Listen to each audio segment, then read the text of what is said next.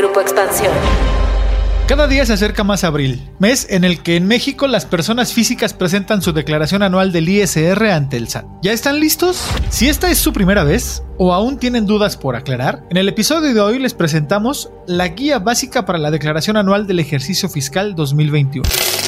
Cuéntame de economía. La actualidad de la vida económica de México y el mundo sin tanto rollo. Cuéntame de economía.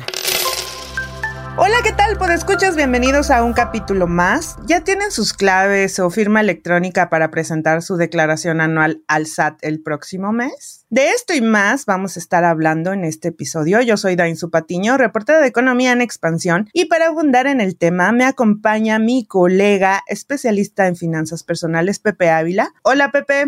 Hola Dain, hola, ¿puedo escuchas? Espero que se encuentren muy bien. De inicio, vamos a empezar por lo básico, ¿no? ¿Qué es la declaración anual? Bueno, pues recuerdan todas las facturas que les pidieron a sus proveedores de servicios o de productos el año pasado. ¿Recuerdan todo lo que pagaron o descontaron por concepto de ISR cada quincena el año pasado? Bueno, si la respuesta a estas dos preguntas fue sí, déjenme decirles que la declaración anual en términos sencillos, en términos llanos, pues es el resumen de todos esos ingresos y gastos que hicieron en el ejercicio 2021. ¿Y para qué sirve? Pues sirve simple y sencillamente para calcular todo lo que pagaron de impuestos sobre la renta o ISR durante todo el año. Meter gastos que puedan ser deducibles como los servicios médicos o los insumos para realizar su trabajo. Todo dependerá del tipo de persona física que usted, querido escucha, sea y cómo esté dado de alta ante el Servicio de Administración Tributaria. Pues nada más por mencionar algunos ejemplos, hay personas físicas con ingresos por salarios, personas físicas con actividad profesional o empresarial, entre otras opciones. Y bueno, meter deducciones sirve para reducir la base con la que el SAT calcula el pago de ISR anual. Por ejemplo, si Anita pagó 30 mil pesos de ISR en todo el año, pero eh, tuvo facturas por servicios dentales por 10 mil pesos, entonces al final Anita recibirá saldos a favor. Claro que sí, puede recibir saldos a favor siempre y cuando haya hecho sus pagos con transferencias electrónicas y pues que haya emitido su CFDI, como lo conocen ahora los centennials y los millennials lo conocemos como las facturas o factura electrónica. Para presentar la declaración anual también sirve para que el SAT coteje si estás teniendo más gastos o ingresos de lo que reportaste mes con mes y pues puedes terminar con un adeudo fiscal. Digamos que es para que la autoridad fiscal te ponga tablitas y te diga pagaste más o pagaste menos de ISR del que tenías que pagar, entonces me debes o yo te devuelvo. También sirve en caso de que no hayas tenido alguna actividad económica el año pasado, porque recuerden que en abril se presenta el ejercicio del año pasado, por ejemplo en abril de 2022, pues vamos a presentar la declaración del ejercicio 2021. Entonces, si no tuvieron alguna actividad económica el año pasado, pero están dados de alta en Hacienda por cualquier trabajo que pudiera caer, si ustedes por ejemplo son freelancers, pues sirve para declararte en ceros y así evites multas. Ahora, ¿quiénes de las personas físicas están obligados a presentar la declaración anual del ejercicio fiscal 2021? De inicio pueden ser pues las personas físicas que reciban pagos más allá e ingresos más allá de los 400 mil pesos anuales y comentaba Pepe al inicio, pues una larga lista de personas físicas. Eh, tenemos, por ejemplo, las que reciben ingresos por sueldos, salarios ya asimilados, por actividad empresarial o servicios profesionales, eh, quienes trabajan por honorarios o conocidos mejor como freelancers. También los que reciben por actividades agrícolas, por rentar algún inmueble, como casa habitación o un local comercial, por comercio de bienes también eh, venta de acciones en bolsa de valores, si es que ustedes ya este, se dedican a esto, por adquisición de bienes, intereses, eh, los premios también, dividendos también, jubilaciones y pensiones, siempre que rebasen más de los 400 mil pesos al año. Comúnmente las instituciones que contratan a sus trabajadores suelen hacer la declaración anual por sus colaboradores. Pero si ustedes quieren meter algún concepto para deducir, pueden presentar su declaración anual personalmente, bueno, eh, digamos, aparte, sin depender del contador de la empresa o, o, con ayuda de él también si ustedes la requieren. Basta que se pongan de acuerdo con su patrón, la presenten para que se les pueda deducir algo de la base grabable. También deben presentarla si, por ejemplo, tuvieron más de un patrón el año pasado.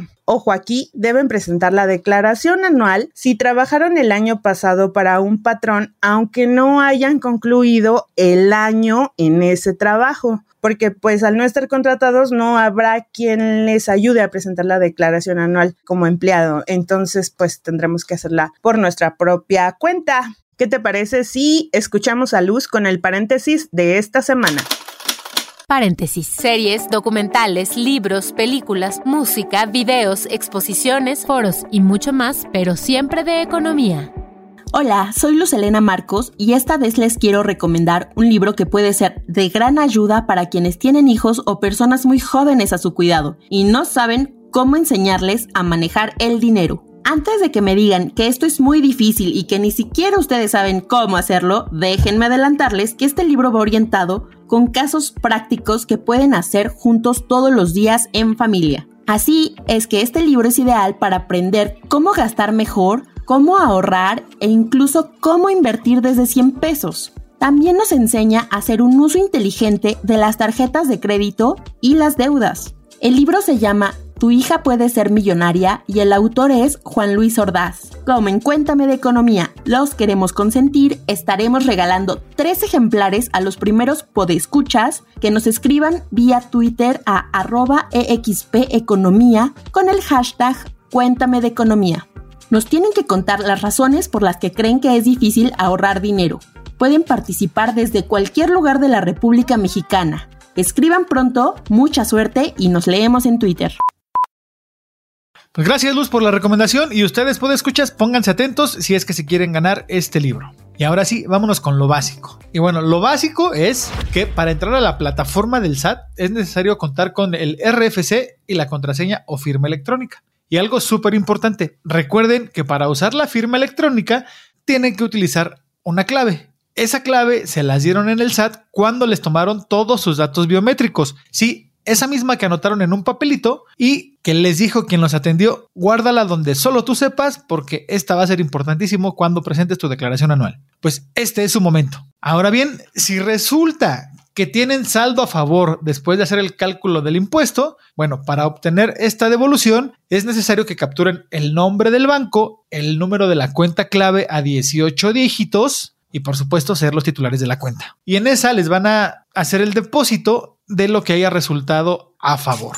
Sea un peso, 10, 100 o 1000, lo que sea, ahí se los van a devolver, ¿vale? Yo, en lo personal, les recomiendo que se echen un clavado, por favor, a las redes sociales de la Procuraduría de la Defensa del Contribuyente, mejor conocida como la PRODECON, para que les ofrezcan asesoría y chequen también algunos de los webinars que presentan con algunas recomendaciones y tips para preparar la declaración anual del ejercicio 2021. Tienen hasta el 30 de abril para presentar la declaración anual. Y pues no se confíen de que pueda haber una prórroga por parte del SAT, mejor váyanse preparando porque la prórroga puede salir en muy los últimos días, mejor no se esperen para evitarnos problemas, váyanse organizando y por ejemplo, si, si ustedes ya desde este momento, en este punto de este podcast, ya se acordaron que no tienen la contraseña, por ejemplo, aún están a tiempo de generarla o renovarla. Y para eso necesitan ingresar al sitio, se los voy a deletrear, es S-A-T-I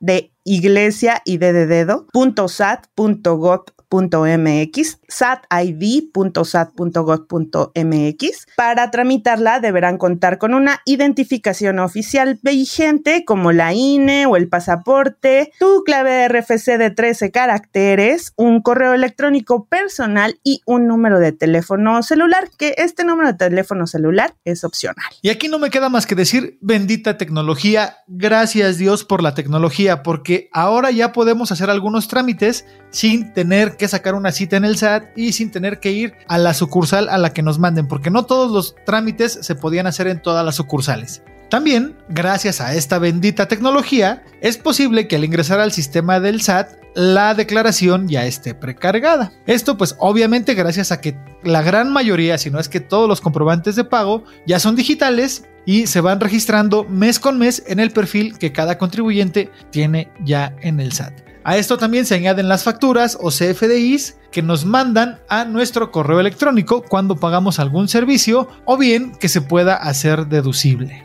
Y bueno, para ahondar más en esto de los gastos deducibles, ¿qué les parece si le pasamos el balón a Dainzu? Y bien, ya con el balón en las manos, les cuento que las deducciones que podrán hacer al SAT dependerán de en qué régimen estén inscritos. Por ejemplo, Pepe y yo, que recibimos un salario cada mes, cada quincena, solo podemos deducir los gastos personales, por ejemplo, gastos médicos, dentales, psicológicos o de nutrición. También, que no es nuestro caso, ¿verdad? Las colegiaturas escolares para los hijos y su transporte escolar en caso de que sea obligatorio. Y bueno, en esta parte de las colegiaturas escolares, recuerden que están topadas por un monto dependiendo del grado escolar. Estos detalles los pueden encontrar en la página del SAT y ahí están los detallitos. Y bueno, recordarles que los estudios a nivel universitario no son deducibles. Mm, lamento decepcionarlos.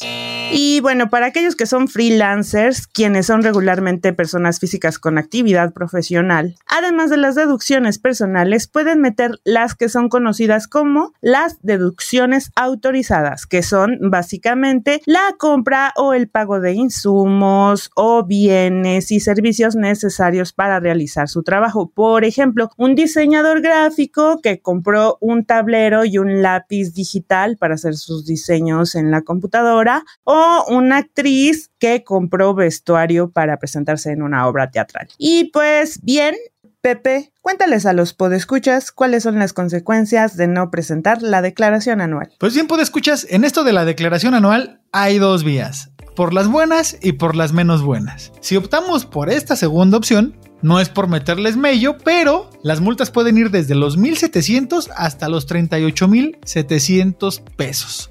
Todo dependerá del monto total de sus ingresos. Así que ya saben, si no quieren pagar una buena lana, háblenle a su contador, preparen su firma digital, su número clave y no dejen todo para el último día. Aparte, digo, sabemos que el SAT recientemente anunció que amplió sus horarios de atención, pero eso no es suficiente.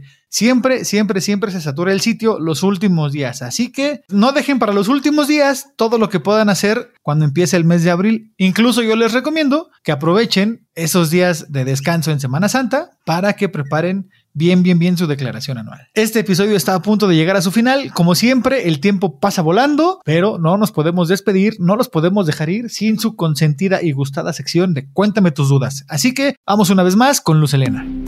Cuéntame tus dudas. Tú preguntas, nosotros te contestamos.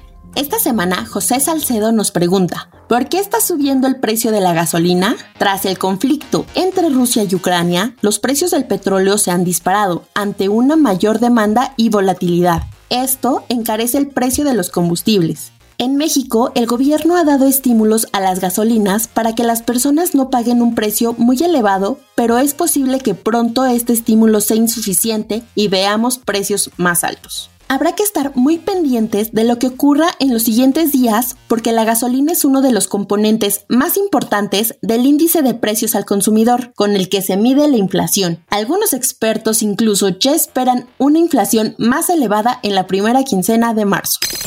No se olviden de que viene la declaración anual, queridos escuchas, váyanse preparando, no echen en saco roto todos estos consejos que les hemos dado.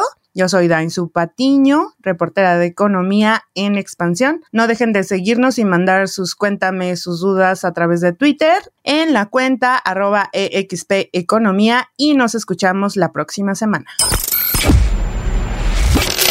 Cuéntame de Economía, un podcast de Grupo Expansión.